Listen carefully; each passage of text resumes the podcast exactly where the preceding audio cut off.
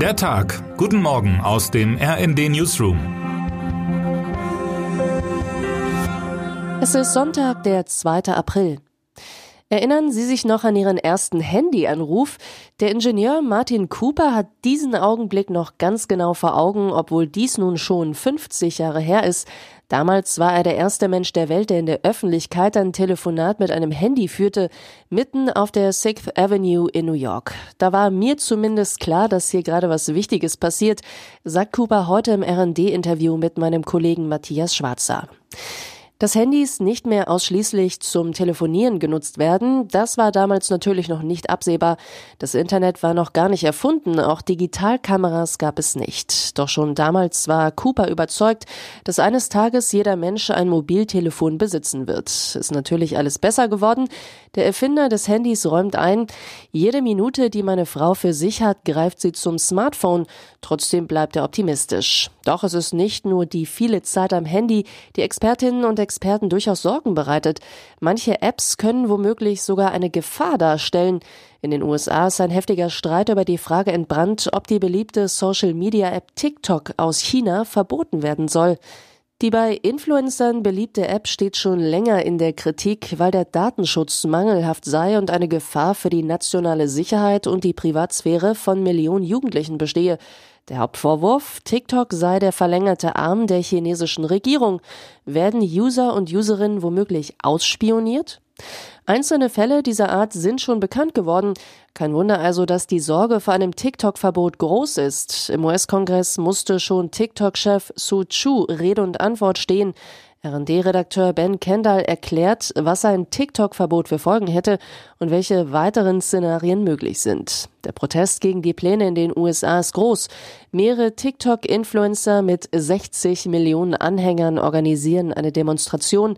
Einige User und Userinnen haben sogar Videos gedreht, um für die Plattform in die Bresche zu springen.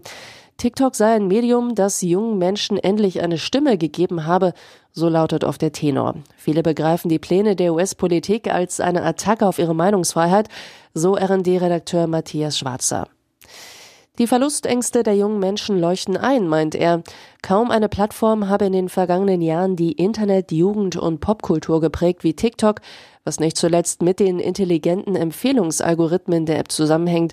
Doch welche Videos besonders häufig verbreitet werden, sei eher wie ein Glücksspiel. Die chinesische Regierung könnte die Plattform auch für ihre Propaganda missbrauchen, indem sie bestimmte Inhalte durch den Algorithmus befeuert und andere zurückhält.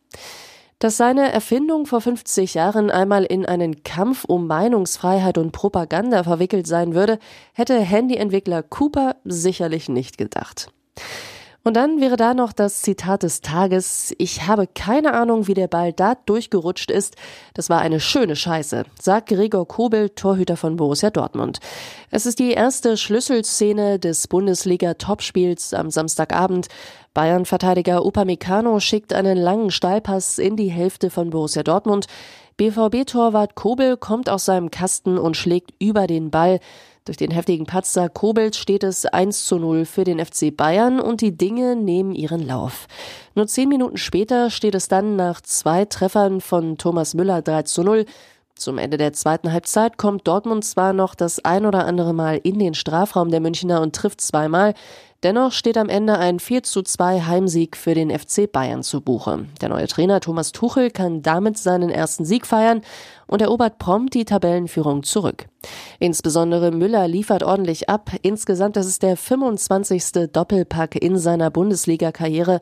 Unsere Reporter geben ihm deswegen auch die Note 1. Die Übersicht zeigt auch, nicht nur Kobel hatte einen rabenschwarzen Tag, kaum ein BVB-Spieler kann sich positiv hervortun. Auch wenn das Spiel von vielen als Vorentscheidung um die Meisterschaft gewertet wurde, ist das letzte Wort noch nicht gesprochen. Schließlich beträgt die Führung gerade mal zwei Punkte bei acht verbleibenden Spielen. Termine des Tages. In Paris stimmen die Bürgerinnen und Bürger heute darüber ab, wie es mit dem Verleih von E-Scootern weitergeht. Nach drei gescheiterten Versuchen, eine Regierung zu bilden, wird in Bulgarien heute zum fünften Mal binnen zwei Jahren ein neues Parlament gewählt. Wer heute wichtig wird. Finnland wählt heute ein neues Parlament. Das nördlichste Land der EU wird bisher von einer Fünf-Parteien-Koalition unter Führung der Sozialdemokratin Sanna Marin regiert. Der Wahltag kommt für die Finnen zu einem speziellen Zeitpunkt, das sich kurz vor der Aufnahme in die NATO befindet.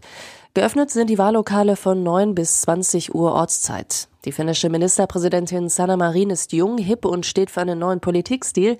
Immer wieder ist sie aber auch im Zentrum der Debatten, zum Beispiel wenn sie sich in Shorts und Cowboystiefeln auf einem Festival zeigt.